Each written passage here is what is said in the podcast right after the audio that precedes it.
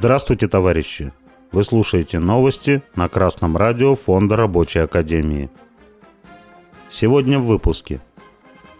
В Грузии рабочие завода Боржоми борются за восстановление своих товарищей на работе. В Минской области рабочие молокозавода требуют улучшения условий труда. Агентство Регнум сообщает, что 29 апреля компания Боржоми в Грузии прекратила работу. Это произошло после того, как российский бизнесмен Михаил Фридман, владелец контрольного пакета акций, был включен в санкционный список из-за событий на Украине. На заводах работает около 300 человек. По сведениям информационного сайта Самцхе Джавахети, с начала мая сотрудники компании IDS Боржоми проводят акцию протеста. Они протестуют против новых контрактов, предлагаемых руководством. Работники заводов по розливу минеральной воды также требуют от компании восстановить рабочий процесс. Несмотря на остановку заводов, работники получают зарплату, но на других условиях. Представитель профсоюзов Георгий Диасамидзе говорит, что сотрудники согласятся на условия только в том случае, если при возобновлении работы вернут прежнюю зарплату. По словам рабочих, их безосновательно увольняют и говорят, что зарплат не будет, если рабочие не подпишут новый контракт. Работники предприятия требуют восстановления на работе 49 уволенных сотрудников, возвращения прежних условий труда, заключения коллективного договора, подписания бессрочных договоров и повышения заработной платы на 25%. Сейчас, по словам профсоюзника Георгия Диасамидзе, идет переговорный процесс между рабочими и администрацией через посредника. Год назад, в мае 2021 года, Красное радио Фонда Рабочей Академии рассказывало о протестах на заводе Боржоми. Завод тогда стоял в течение 9 дней, а рабочие установили палатки около завода и проводили шествия по всему городу. В результате компания IDS Боржоми Джорджия обещала увеличить рабочим заработную плату, а также оплачивать сверхурочные. Собственники средств производства согласились активно сотрудничать с профсоюзами по вопросам условий труда. Более того, стороны вели переговоры по заключению коллективного договора.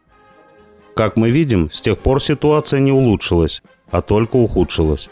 Мы не знаем, заключили рабочие коллективный договор или нет, но можно предположить последнее.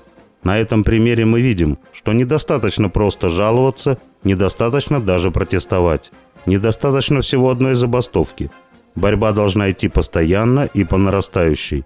Нужно заключить прогрессивный договор и сразу же начать готовить улучшенный вариант на следующий раз, когда срок действующего коллективного договора истечет.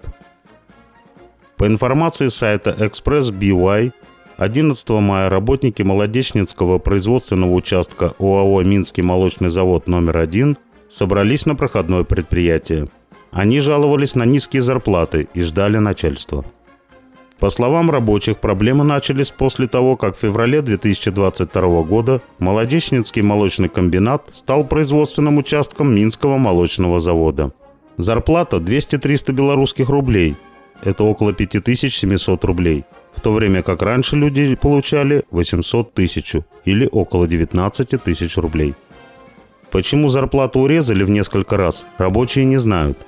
Три месяца назад им обещали, что после слияния она не станет меньше. Сократилось и число работников. Раньше на комбинате трудилось 200 человек, а сейчас 50. По словам рабочих, они согласились работать за троих, лишь бы получать деньги – они также работают из чувства долга, поскольку молоко – продукт скоропортящийся, и его надо переработать.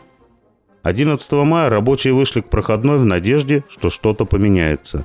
Они вызвали на разговор руководство. Если администрация не пойдет на уступки, рабочие грозят, что уволятся. Хотя в Белоруссии экономическое положение лучше, чем в других постсоветских странах, это все-таки капитализм, хоть и государственный и капиталист будет использовать любые способы, чтобы выжать из рабочих побольше прибавочной стоимости, то есть прибыли для себя. В случае молокозавода собственник средств производства использует старый трюк – переработки и выполнения обязанностей двух-трех рабочих одним человеком. К тому же в дело вступает порядочность рабочих, воспитанных в духе рабочей этики. Продукт труда не должен пропасть. Однако в данном случае рабочим стоит не горевать об испорченном молоке, а подумать о собственных интересах. Ни за что нельзя работать за двух, за трех. это только понижает заработную плату для всех. А именно так и произошло на молокозаводе. Рабочим Белоруссии, Грузии, России нужно организовываться и заключать прогрессивные договоры.